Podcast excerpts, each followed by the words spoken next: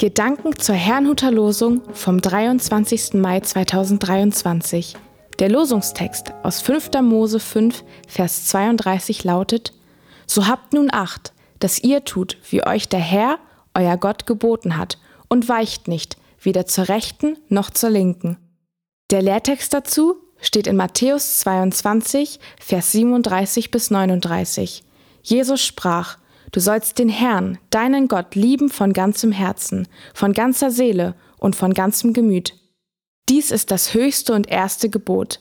Das andere aber ist dem gleich. Du sollst deinen Nächsten lieben wie dich selbst. Es spricht Angela Mumsen.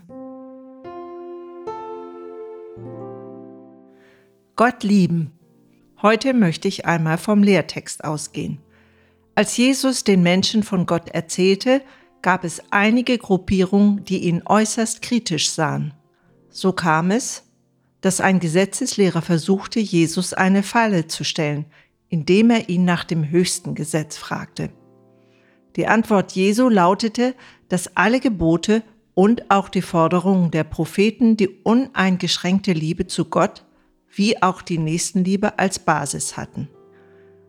Der Apostel Paulus machte einmal sehr deutlich, dass jede noch so geistliche oder barmherzige Handlung ohne Liebe nicht mehr ist als ein lärmendes Instrument. Auf die Frage des Gesetzeslehrer bezogen bedeutet dies, dass die Erfüllung der Gebote ohne Liebe keinerlei Wert hat.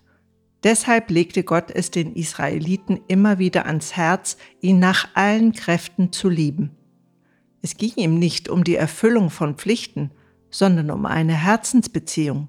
Das zeigt sich darin, dass er die Gebote unmittelbar mit der Aufforderung verknüpfte, ihn als den einen Gott uneingeschränkt zu lieben.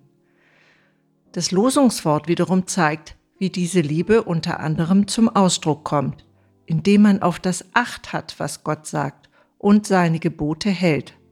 Jesus Christus sagte dazu, Liebt ihr mich, so werdet ihr meine Gebote halten.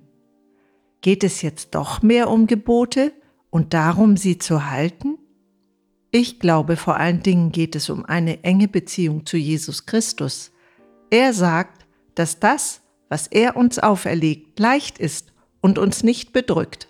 Wenn wir zu ihm kommen, wird er uns von allem Ballast befreien und uns helfen, das zu tun, was uns unmöglich erscheint. Bei ihm kommen wir zur Ruhe und finden gleichzeitig die Kraft, Gott und Menschen mehr und mehr lieben zu können, ohne Druck und von ganzem Herzen. Ich wünsche Ihnen einen gesegneten Tag.